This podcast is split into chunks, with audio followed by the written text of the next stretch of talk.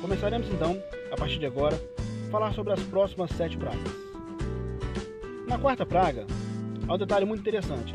Se nas três primeiras Arão havia utilizado seu bordão, agora não houve ação humana, mas Deus marcando dia e local. Será amanhã, na terra de Gozen, onde os hebreus moravam, e nenhum hebreu seria atingido.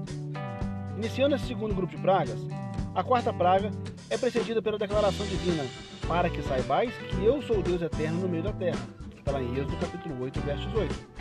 Como marcado, no outro dia, um enxame de moscas povoou a terra. Fato interessante, que desbanca as teorias científicas mencionadas na primeira parte, é que assim como Deus marcou hora e local para iniciar, foi ele quem também determinou o encerramento, também marcado para o dia seguinte. Uma curiosidade nessa quarta praga é que ela é descrita original pela palavra Harob. E o que isso tem a ver com nós? A palavra Harob causou uma diferença de opinião entre os intérpretes tradicionais.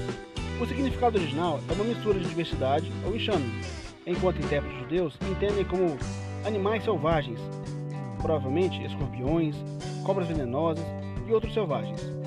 A maioria dos intérpretes cristãos entendem a praga como um enxame de moscas, mas o grande destaque, e fator que merece destaque nessa quarta praga, é que nenhum dos hebreus foram afetados, e Gozem, o lugar que eles moravam, permaneceu intacta. Deus aqui separa os que são seus daqueles que não são. Agora, falaremos sobre a quinta praga. A quinta praga é uma peste fatal que mata os animais domésticos dos egípcios que pastavam nos campos, inclusive carneiros que eram considerados um de seus deuses, o Kinum, ligado à procriação. No entanto, nenhum animal de qualquer judeu foi atingido. Novamente, há uma linha de separação entre os hebreus e os egípcios, os que são de Deus e os que não são. Do rebanho de Israel, nenhum animal foi atingido, enquanto que todo o rebanho dos egípcios morreu. Segundo o Halim Alcabete, a partir daquele momento, o sofrimento egípcio se tornou tão intenso, pois essa praga atingiu a crença em divindades muito populares do Egito Antigo, Além de Kulum citado, Rapis, deus sagrado de Mênfis, da festividade dos rebanhos, Hathor, uma deusa vaca, uma deusa celestial, Lut, algumas vezes representados como vaca. Com isso, até o faraó já estava disposto a ceder. Deus, no entanto, endureceu-lhe o coração, pois queria que os filhos de Israel vissem a totalidade da abrangência de sua força e aprendessem a ter fé.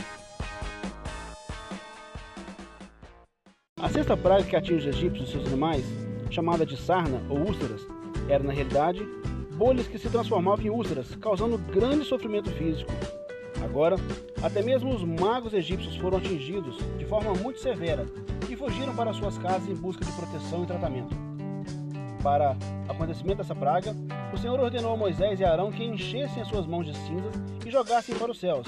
Assim fizeram, e as cinzas se transformaram em úlceras em todo o Egito, tanto nos animais como nas pessoas, essa praga se mostrou muito terrível e comprovou que nenhum homem ou mago poderia deter Deus. Esta é a segunda série de pragas, da quarta a sexta, e foi uma clara demonstração de que a providência divina, a mão de Deus, está presente em tudo o que acontece. O fato de nenhum judeu ter sido atingido era mais uma prova de que Deus controla tudo, tudo o que ocorre no mundo está debaixo das mãos o fato de nenhum judeu ter sido atingido era mais uma prova de que Deus controla tudo que ocorre no mundo, inclusive o comportamento dos animais e as aflições físicas. Começamos agora com o terceiro grupo de pragas: granizo, gafanhoto e escuridão. O objetivo desta última série de pragas, anunciado pela declaração para que saibais que não há ninguém como eu em toda a terra, Êxodo 9,14, foi demonstrar o infinito poder de Deus.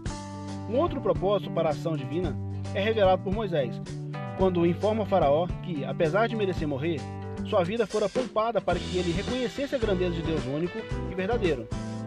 Diz assim, em Êxodo 9,16, para que meu nome seja anunciado em toda a terra, afirma Deus. E para que fosse transmitido geração em geração o relato do que estava acontecendo no Egito, ou seja, a manifestação explícita de sua vontade. Na sétima praga, uma violenta tempestade de granizo assola o país. O mundo nunca havia visto algo igual, muito menos o Egito, onde, devido à escassez de chuva, esse fenômeno meteorológico era desconhecido. Havia ali um aspecto sobrenatural nessa praga. O granizo vinha acompanhado de fogo, dois elementos opostos, fogo e água, conciliados a fim de mostrar a onipotência divina. Antes da sétima praga, Deus alertou os egípcios para procurarem abrigo durante a chuva de granizo, pois nenhum ser vivo escaparia sem ser ferido.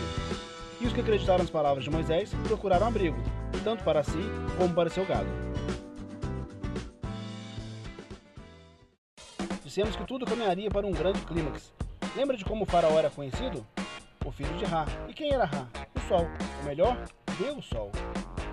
Quando a nona praga se abateu sobre o Egito, uma escuridão tangível, impenetrável, tão densa que apagava qualquer luz, envolveu o país por três dias.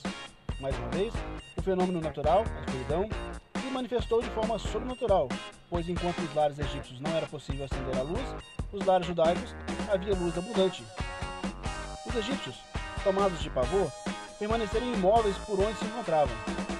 Ao descrever a praga, é mencionado escuridão e trevas, escuridão no sentido físico, trevas no sentido espiritual. Os judeus entendem que essa praga refletia o egoísmo que prevalecia no Egito. Não via nenhum homem a seu irmão, pois cada egípcio via somente a si próprio. Assim, aconteceu durante a praga da escuridão. Ninguém se mexeu para socorrer o outro, pois a ajuda mútua não fazia parte sua visão de mundo. Por séculos, o deus Sol, Ra, tinha sido uma das principais divindades do Egito, e todo rei chamava a si mesmo de filho de Ra. Na época de Moisés, esse deus era identificado como Amon e tinha o nome de Amon-Ra. Os maiores templos que o mundo já viram foram construídos em sua honra, e um deles, o grande templo de Karnak, no Alto Egito, é ainda magnificente, mesmo em ruínas. Por ocasião da nona praga, a completa impotência desses deuses estava demonstrada claramente aos seus adoradores. Agora, não existia Ra. Deus agora vai tratar com o filho de Ra. Esse golpe cairia sobre os primogênitos dos homens e dos animais.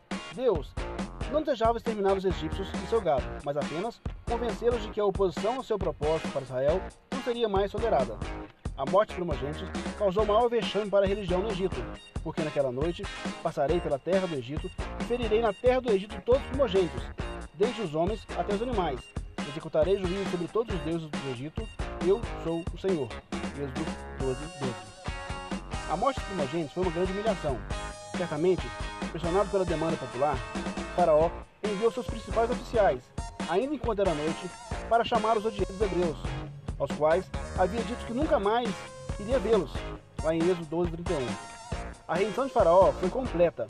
Ele não apenas ordenou que deixassem o país e levassem tudo que possuíam, como também pediu algo que dois irmãos não poderiam imaginar.